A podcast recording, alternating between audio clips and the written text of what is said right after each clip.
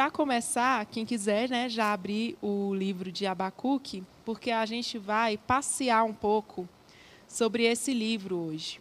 É um livro muito especial, já falou comigo diversas vezes, é, em diversas situações, e como a palavra de Deus ela se renova sempre, a gente sempre que lê traz algo novo, ela veio mais uma vez para mim e eu decidi compartilhar essa noite com vocês.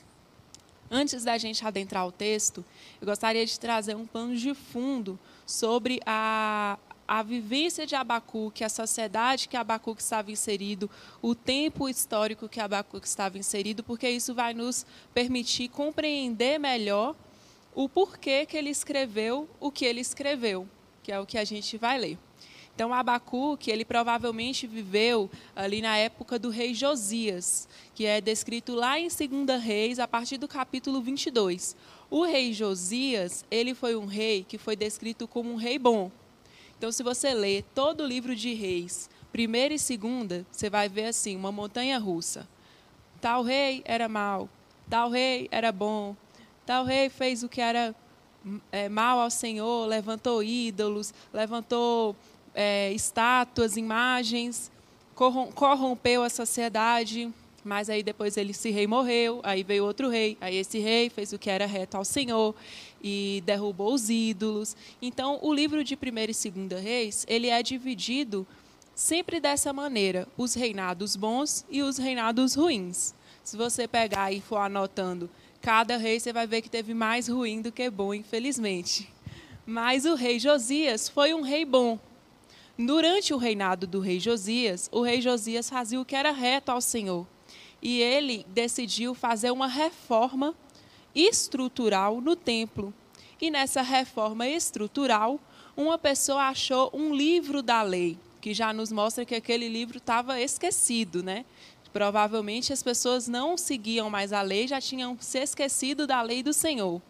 Então, quando esse homem achou esse livro e o rei Josias leu esse livro, aí ele decidiu fazer uma reforma religiosa no povo. Além da estrutural do templo, decidiu fazer uma reforma religiosa do povo, destruindo as imagens de Baal, derrubando os ídolos e co colocando o povo novamente né, para servir a Deus, para conhecer a lei do Senhor. Inclusive, no capítulo 23, o rei Josias comemora uma Páscoa que na Bíblia relata que não foi comemorada uma Páscoa igual a, desde os tempos dos juízes. Então, quem aí está no meio do tempo dos juízes até o rei Josias? Davi. Nem no tempo de Davi foi, se comemorou uma Páscoa igual comemorou no rei Josias.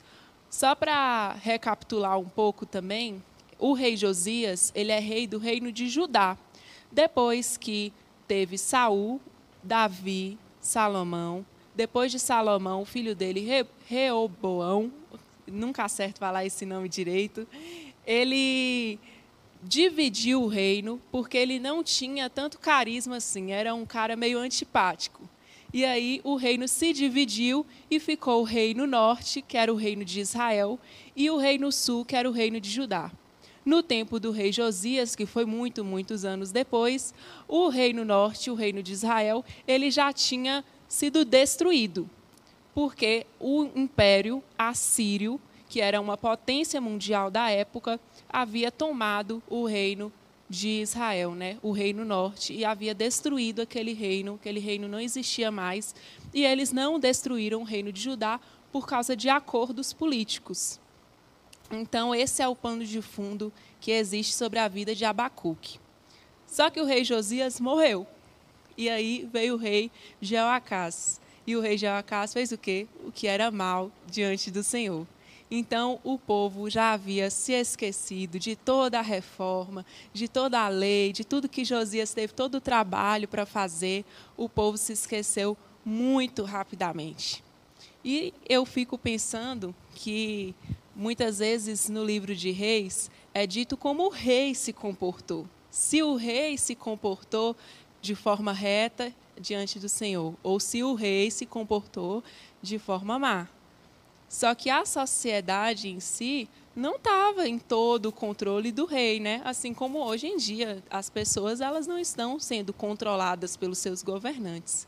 Então é bem possível que mesmo com a reforma do rei Josias, muitas pessoas ainda seguiam com as suas práticas de idolatria e contra o Senhor e longe da presença do Senhor, e o resultado disso é que não precisou de muito para elas voltarem às suas práticas ruins, né? para suas práticas que são longe da presença do Senhor. E agora, adentrando no. dando esse é, contexto histórico, entrando no livro de Abacuque, a gente vai passear sobre o livro de Abacuque. São três capítulos bem pequenininhos e a gente vai ler um pouquinho de cada um dos capítulos. E começando no primeiro capítulo, o versículo 2 até o versículo 3, diz assim: Até quando, Senhor, terei que pedir socorro? Tu, porém, não ouves. Clamo a violência por toda parte, mas tu não vens salvar. Terei de ver essa maldade para sempre? Por que preciso assistir tanta opressão? Para qualquer lugar que olho, vejo destruição e violência. Estou cercado de pessoas que discutem e brigam o tempo todo. Quando você lê esse texto, você imagina que essa sociedade que Abacuque está observando é uma sociedade que segue a reforma do rei Josias? Não é uma sociedade que segue a reforma do rei Josias. Não é uma sociedade que se voltou com o coração na presença do Senhor.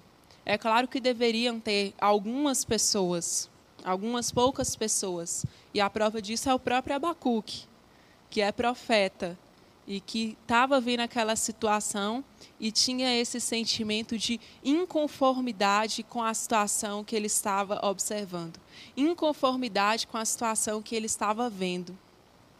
Abacuque, ele olha para aquela sociedade que estava sendo violenta consigo mesmo, que estava sendo opressora consigo mesmo, que estava destruindo a si mesmo, e ele fica inconformado. Ele fica inconformado com isso, porque ele já viu o reino de Israel, já ouviu as histórias do reino de Israel que havia sido destruído e que não se reergueu. O reino de Israel é o reino que no Novo Testamento nós vamos conhecer como a região de Samaria. Então vocês observam que a região de Samaria, até no Novo Testamento, tinha uma rincha com os judeus que eram do reino de Judá. E esse povo não se reergueu. Os judeus consideravam Samaria impuros no Novo Testamento, por causa dessa história do Antigo Testamento, que a gente viu que Abacuque sabia o que tinha acontecido. E quando ele olha para a própria sociedade de Judá, ele pensa: até quando, Deus? Até quando eu vou ter que ver essa violência? Até quando eu vou conviver com essa opressão? Até quando as pessoas vão estar maltratando umas às outras? Até quando essa injustiça? E injustiça é uma palavra muito importante nesse livro. No versículo 4, ele diz assim: a lei está amortecida. Ou seja, não se sente. Quando você tem um membro do corpo amortecido, você não sente ele. É como se ele estivesse inativo. A lei está inativa. Ninguém se lembra mais do que é a lei. Ninguém sabe por onde começar para relembrar sobre o que é a lei. Ou seguir a lei, muito menos. Seguir a lei é algo muito distante dessa sociedade uma sociedade entregue aos seus próprios desejos e os seus desejos maus, os seus desejos de destruição, os seus impulsos de morte. E quantas vezes a gente olha para esse questionamento de Abacuque e a gente não se identifica? Quando a gente vê nos nossos noticiários as tragédias, as violências que acontecem em todo o mundo, que acontecem no nosso Brasil. Quando a gente vê pais com medo de enviarem os seus filhos para a escola, porque pode acontecer um ataque, pode acontecer morte, tragédia, você fica com medo de deixar o seu filho lá limpinho, bonitinho, seguro na escola e ir buscar ele no hospital. Pessoas que têm medo de andar nas ruas, mulheres que não são seguras em andar nas ruas em determinados horários, em determinadas localidades. Ou mulheres que sofrem nas suas próprias casas as violências, os abusos, as notícias de guerra que não acabou. E que a gente vê tanta morte, tanta destruição, tanta, tantas situações que fogem do nosso controle. Quando a gente observa a, as nossas, a nossa própria vida, quando ela passa por circunstâncias que nos acometem de repente e que a gente também perde o controle. A conta bancária apertada, o nome negativado, o divórcio, a enfermidade que chega na nossa porta e não pede licença para entrar. Quando a gente olha e pensa, meu Deus, o meu filho está passando por isso e não me ouve, não ouve o conselho. Quando a gente vê adoecimentos mentais, adoecimentos e dependências, né? Dependências químicas, dependências para o consumismo, quando a gente cai na comparação e se considera um real fracasso de vida, a gente se pergunta: até quando, Deus? Até quando eu vou viver nessa situação? Até quando eu vou ver essa circunstância que chega na minha vida e toma conta dos meus pensamentos? Até quando eu vou ficar de mãos atadas diante disso? Até quando, Deus, eu vou vivenciar essa, é, essa circunstância e vivenciar tudo isso que está acontecendo no mundo e na nação brasileira? Até quando, Jesus? Ele pergunta: Tu, porém, não ouves, ele afirma, tu, porém, não ouves. Ele está perguntando: o Senhor não está vendo Deus? Onde o Senhor está? E muitas vezes essa questão chega aos nossos pensamentos. Muitas vezes a gente se pergunta a Deus: será que o Senhor não está vendo o que está acontecendo comigo? Será que o Senhor não está ouvindo o meu clamor? Será que o Senhor não está ouvindo a minha oração, o meu pedido, o meu socorro? E Deus, ele responde, ainda no primeiro capítulo. Só que o que Deus responde é que a situação não vai melhorar. Deus, ele responde a partir aqui do versículo 5, eu não vou ler, mas se você quiser ler depois esse livro, depois ele é muito curtinho e você vai aprender ainda mais com ele. Mas a partir do versículo 5, Deus ele responde que os caldeus, ou seja, os babilônicos, eles iriam vir até Judá e iria subjugar Judá. E aí a opressão agora não seria interna, seria externa. A violência seria externa, de fora para dentro. E por que que isso causa tanto terror? Porque nesse período eu falei um pouco sobre o contexto mais próximo de Abacuque. Só que existia um contexto político que Abacuque vivia também. Depois do rei Josias, só teve mais outros dois reinados para os babilônicos chegarem a ajudar. Então, qual era o contexto político? Era uma tensão mundial, onde a Assíria, que era a potência, estava decaindo e a Babilônia estava ascendendo a Babilônia já estava conquistando alguns territórios que pertenciam à Assíria. Posteriormente, ela iria conquistar Nínive, que é aquela história que a gente conhece, aquela cidade que a gente conhece de Jonas. Ela, ela se arrependeu na, na mensagem de Jonas, mas depois eles voltaram a fazer tudo que era ruim de novo e eles acabam sendo conquistados pela Babilônia. E aí, nesse período de ascensão, a Babilônia ela vai conquistar Judá. E isso realmente acontece. Só que nesse momento aqui ainda não tinha acontecido e Deus estava respondendo a Abacuque: não vai melhorar. A Babilônia está na porta. A Babilônia está chegando. A situação que está ruim vai piorar um pouquinho mais. Porque agora a violência vai vir de fora para dentro. A opressão vai vir de fora para dentro. E eu convido você a, nesse momento, refletir e pensar em seu coração se quando você pergunta assim: o Senhor não está vendo, Deus? Se, o Senhor já, se você já não tem no seu bolso uma receitinha do que é para Deus fazer. Um, um, passo a passo, ó Deus, quando o Senhor me responder, vai ser isso aqui, ó.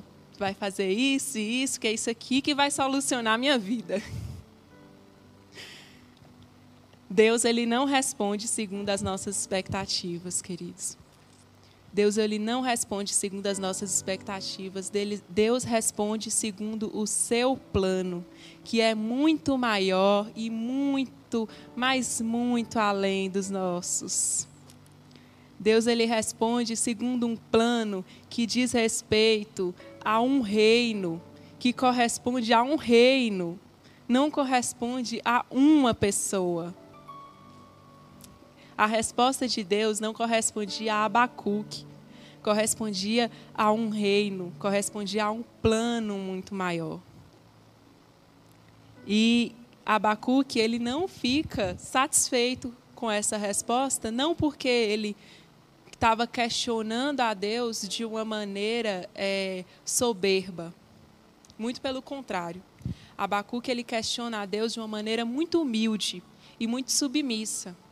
Só que a grande questão do livro de Abacuque, que muitas vezes a gente não entende, é que o livro de Abacuque é um questionamento sobre a justiça de Deus. Abacuque ele não estava questionando somente porque ele estava vendo a violência e estava inconformado com isso. Mas ele queria entender onde estava a justiça de Deus diante daquela situação. Onde estava o caráter justo de Deus diante daquela situação. E aí, por isso que nessa, nessa segunda vez que ele pergunta a Deus, depois dessa resposta, é porque ele não conseguiu compreender ainda. Ele ainda não conseguiu compreender onde está a justiça de Deus nisso. Pensa bem, se você vive numa sociedade violenta internamente, e aí Deus responde: Não, mas vai piorar, porque vai vir uma outra nação que aí vai tratar vocês com violência. Não é trocar seis por meia dúzia? Então, na cabeça de Abacuque, ele não compreendia ainda a justiça de Deus, o caráter justo de Deus, e por isso ele continua o questionamento, ele continua perguntando a Deus.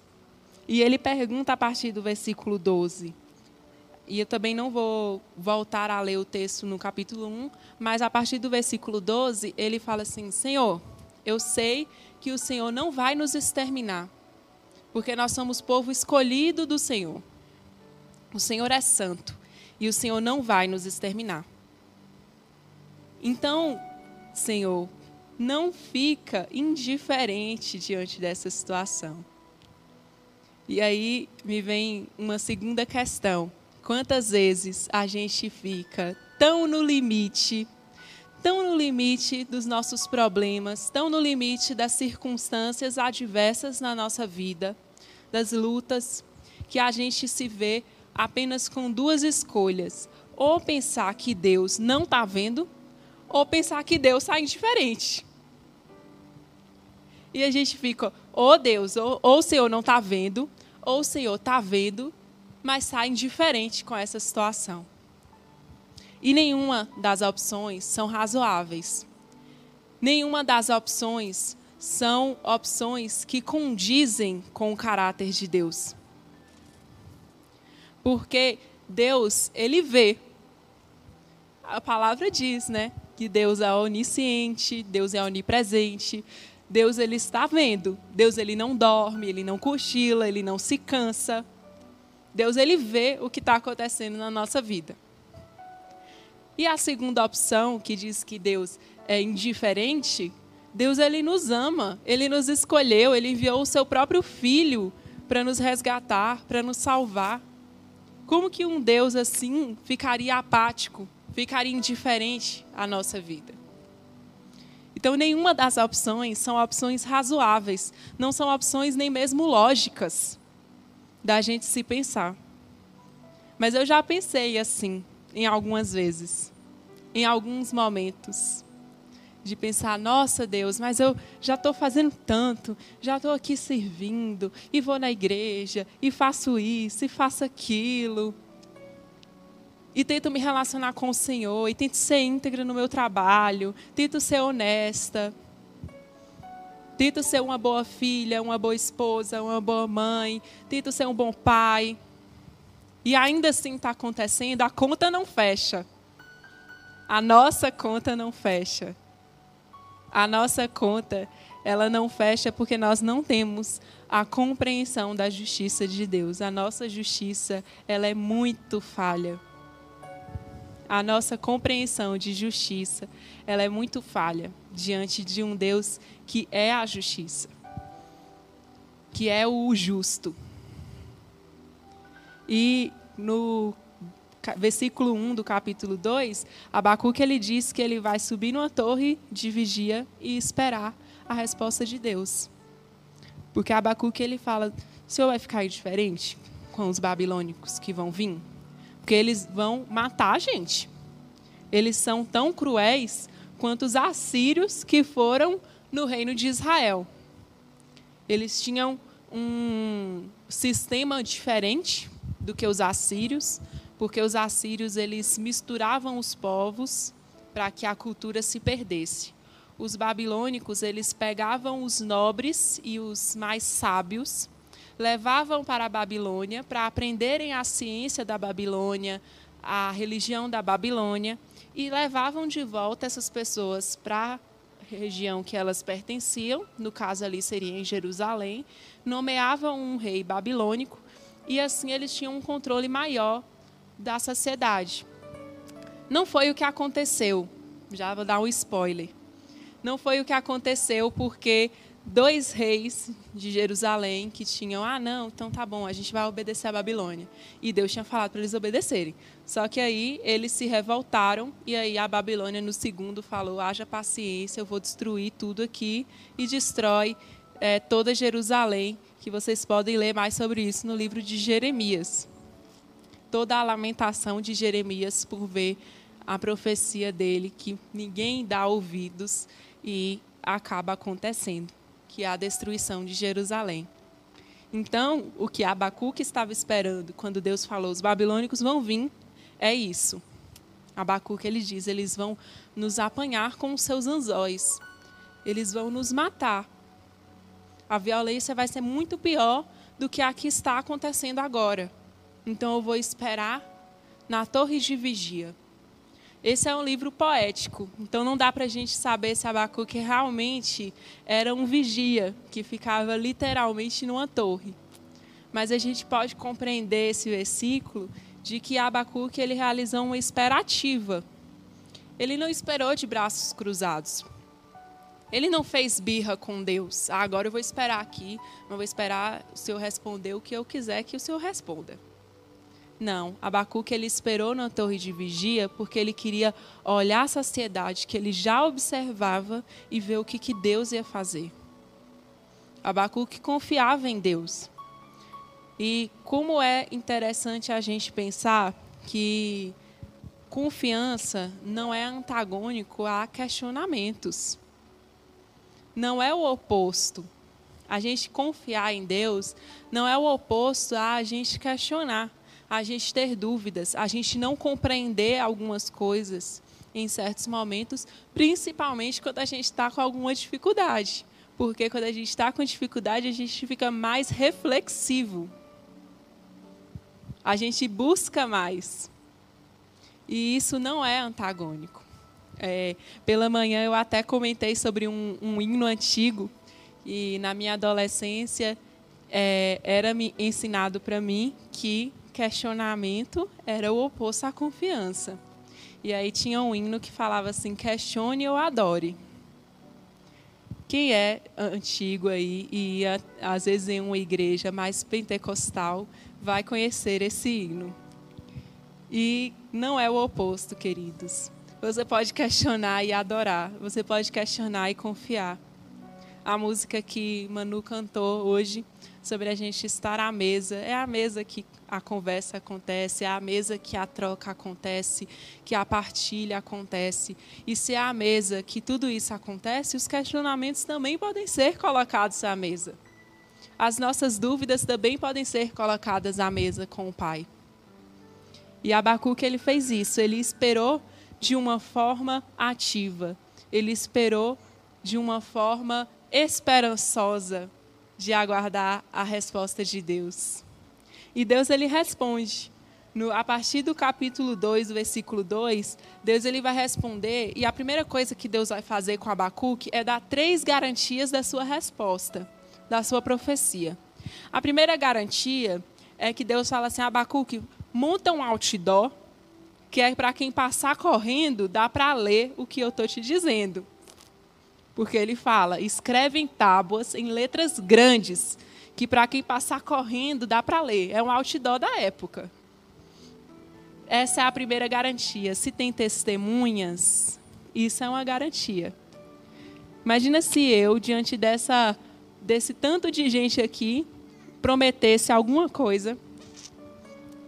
Quantas pessoas teriam para me cobrar o cumprimento da promessa? Então, se tinha muitas pessoas, muitas testemunhas, isso é uma garantia de que iria se cumprir. A segunda garantia é que Deus, ele fala assim: pode demorar, mas vai acontecer.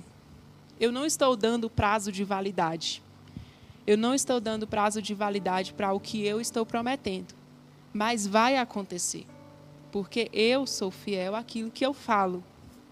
Então ele fala: se parecer que vai demorar, espere com paciência, vai acontecer. E aí a gente vê a segunda garantia de Deus.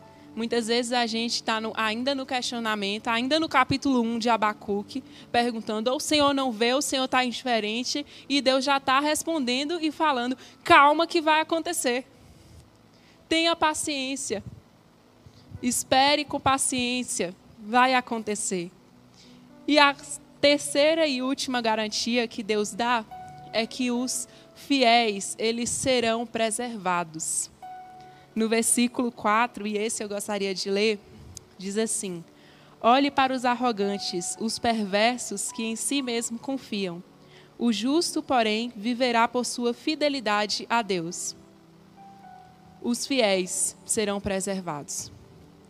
E isso nos lembra até o versículo em Romanos. Os fiéis, eles serão preservados, eles saberão que eu falei e que eu fiz acontecer e que eu cumpri o que eu falei. E depois disso, Deus ele vai trazer como que será o juízo sobre a Babilônia. Deus ele tinha trago que a Babilônia seria o juízo sobre Judá, já que tinha se afastado dos caminhos dele. E agora ele vai trazer a justiça sobre a Babilônia. E é muito interessante porque ele traz cinco ais que são essa que é uma linguagem para esse juízo, né? Que ele vai trazer assim: eles foram violentos, eles serão violentados. Eles saquearam, eles serão saqueados. Então, cada coisa que eles fizeram será paga da mesma maneira. E era uma lei muito comum à época, que é a lei olho por olho, dente por dente. E por que que Deus responde dessa maneira? Será que é porque que Deus faz assim hoje? olho por olho, dente por dente? Jamais. Deus não tem modus operandi. Deus não age dessa maneira hoje. Deus não age nessa lógica, no meio da graça, com o Filho dele ter vindo para nos resgatar, com o Espírito Santo dele habitando em nós. Mas Deus utiliza de uma lei que já era conhecida por Abacuque para se fazer compreendido de uma maneira altamente didática para a época. Porque, como eu falei, mais uma vez, a questão de Abacuque era Deus, como que essa injustiça está acontecendo se o Senhor é um Deus justo? Se o Senhor aplica justiça, era uma questão sobre justiça, a palavra-chave desse livro. Então, quando Deus ele se utiliza dessa lei para se fazer compreendido, para falar assim, eles vão também participar da minha justiça. Eu também vou aplicar minha justiça com a Babilônia. É para que Abacuque realmente compreenda os planos do Senhor. E a gente realmente consegue ter esse privilégio hoje, tendo toda a Bíblia em nossas mãos, algo que Abacuque não teve e às vezes confiou de uma maneira muito mais extraordinária do que hoje nós confiamos, é que a gente consegue fazer um link do porquê foi importante a Babilônia vir sobre o reino de Judá. Como eu falei, a Babilônia tinha esse costume de pegar os nobres, algumas pessoas sábias, e levar para a cidade deles para educá-los lá. E a gente vê o relato de Daniel, profeta Daniel. E depois, com a, a, a queda de Jerusalém, foram levados ainda mais pessoas então, eles não se deteram só nos nobres e nos sábios. Eles levaram qualquer pessoa que seria útil para eles. Então, qualquer pessoa que fizesse trabalho braçal, qualquer pessoa que tivesse um talento, que iria trabalhar para eles de uma forma escravizada. Né? E isso foi muito importante, porque foi na Babilônia que foram criadas as sinagogas, que a gente lê no tempo de Jesus. Foi na Babilônia que eles pensaram: nossa, a gente está longe do templo do Senhor, então a gente precisa adorar de alguma forma, estudar de alguma forma. E eles criaram as sinagogas. Foi na Babilônia também que eles pensaram assim: essa galera aqui, os babilônicos, estão começando a ter um interesse aqui no que a gente prega, na forma que a gente vive. Vamos abrir espaço para torná-los judeus. E aí eles criaram os prosélitos. Foi na Babilônia que começou a evangelização dentro do judaísmo. E por causa disso, por causa de espalhar a palavra, né, de espalhar a história dos hebreus naquele momento, que esse povo continuou se espalhando e a gente lê lá em Atos 2, quando o Espírito Santo desce Quantas pessoas receberam o Espírito Santo, compreenderam a vinda de Jesus e levaram essa mensagem para outras cidades, fundando novas igrejas? Deus, ele não responde pensando em Abacuque. E ele não responde pensando na gente, ele não responde pensando em mim, ele não responde pensando em você. Ele responde pensando em um plano muito maior. Ele fala: "Fica calma aí, Abacuque a minha justiça não vai, ela vai ser aplicada aqui em Judá, ela vai ser aplicada aqui na Babilônia. Mas a minha justiça, ela tem os olhos em um momento chamado plenitude dos tempos. A minha justiça, ela tem um olhar muito mais amplo do que você possa imaginar. Ela vai ter um olhar no momento da história da humanidade que vai ser o momento mais importante. Mais importante. E com essa resposta, Abacuque, ele entende sobre a justiça de Deus. E no capítulo 3, ele vai fazer uma oração. E o capítulo 3 é o mais conhecido de Abacuque, porque já tem música, né? com o refrão, com o versículo de Abacuque. Mas eu queria chamar a sua atenção para o início desse capítulo. Eu não vou ler esse início, mas leia na sua Bíblia, reflita na sua casa, porque Abacuque ele começa esse versículo pensando assim: Deus, eu conheço os teus feitos. Eu conheço o que o Senhor já fez com o meu povo. Eu conheço o que o Senhor já fez na minha vida. Então, tem misericórdia de nós, assim como o Senhor teve no passado. Abacuque, ele começa a sua oração como um momento de memória. E às vezes essa chave que falta virar na nossa mente para a gente sair do capítulo 1 e ir para o capítulo 3. Sair do momento que a gente está pensando, meu Deus, o Senhor não está vendo, o Senhor está indiferente, e ir para o capítulo 3, onde a gente está dizendo, Deus, eu sei quem o Senhor é, porque eu sei o que o Senhor já fez na minha vida. Eu sei o que o Senhor já fez na história. Muitas vezes, nosso, a resposta do nosso questionamento é a gente se lembrar mesmo de quem Deus é. No livro de Lamentações tem um dos versículos que eu mais gosto na Bíblia, que diz assim: traga à memória aquilo que pode me dar esperança. E muitas vezes, quando a gente está no escuro, o que pode nos dar esperança é realmente olhar para o passado, é realmente olhar para o que Deus pode fazer porque isso vai nos dar esperança, e esperança tem tudo a ver com o futuro.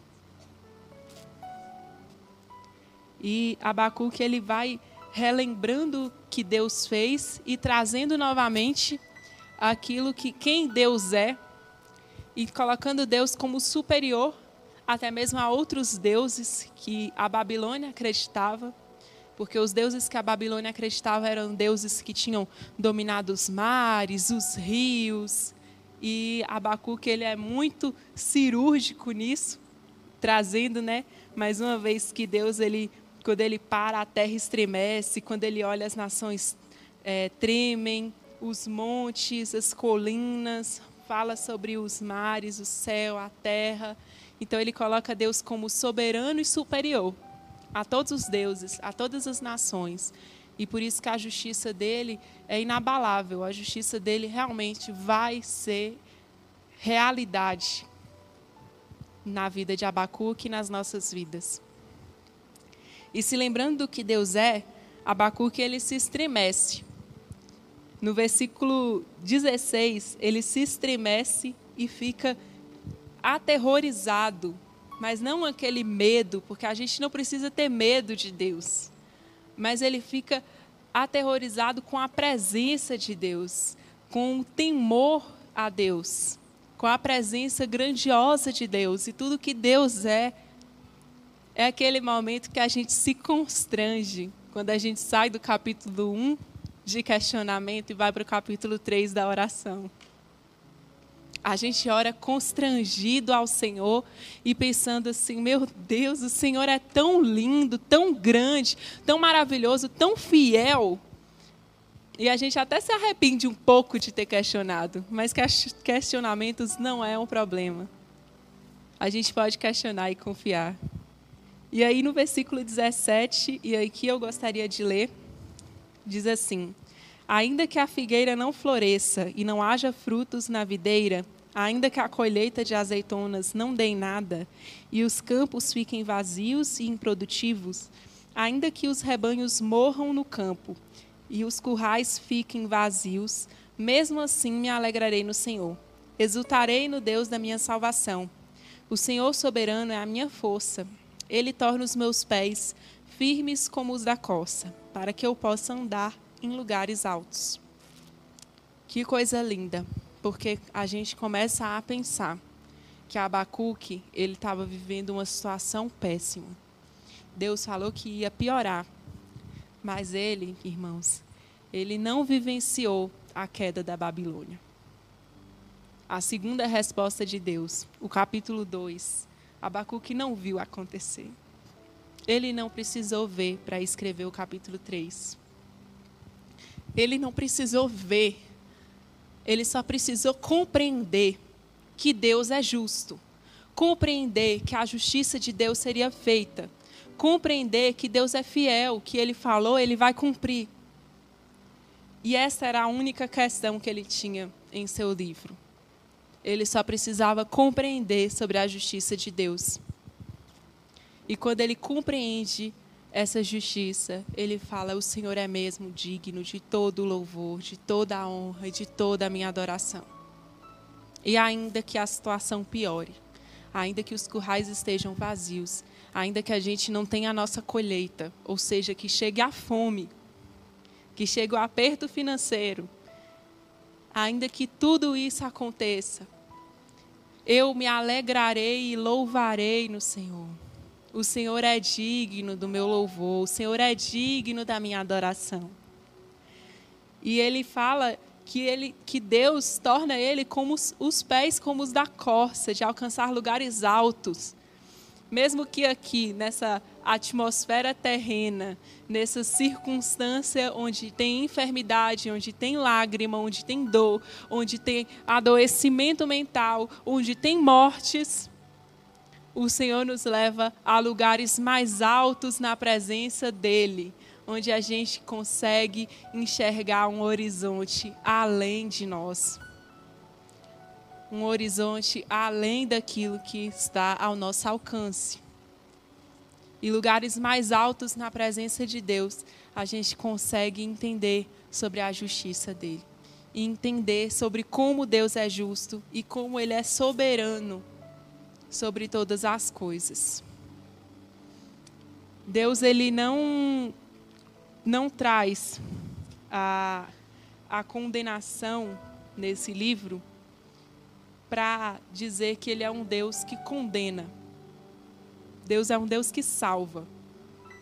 Mas ele traz de forma didática a Abacuque para mostrar que ele é um Deus que faz a justiça acontecer. E nas nossas vidas, que a gente possa sair do capítulo 1 de um questionamento incompreendido, de um lugar de interrogações, e ir para o capítulo 3, um lugar de oração, de adoração e de louvor. Um lugar que a gente se lembra dos feitos de Deus, se lembra daquilo que Deus fez nas nossas vidas e daquilo que Deus ainda pode fazer, porque Ele não muda, Ele continua sendo o mesmo de um lugar que a gente compreende que aquilo que ele fez no passado, você conseguiu compreender o porquê agora e algumas coisas você não vai entender. Assim como Abacuque não entendeu.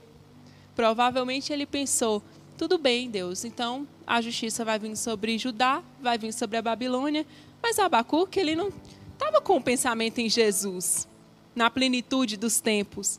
Ele não estava com o pensamento em Atos 2, quando o Espírito Santo ia descer e os judeus convertidos iam levar essa palavra para todo mundo conhecido. Abacuque não estava pensando nisso. E às vezes na nossa vida tem situações assim, onde a gente passa e depois a gente não entende nada. Mas a gente continua dizendo, mesmo que tudo vá de mal ao pior, eu me alegrarei e louvarei ao Senhor. Se coloque de pé nesse momento.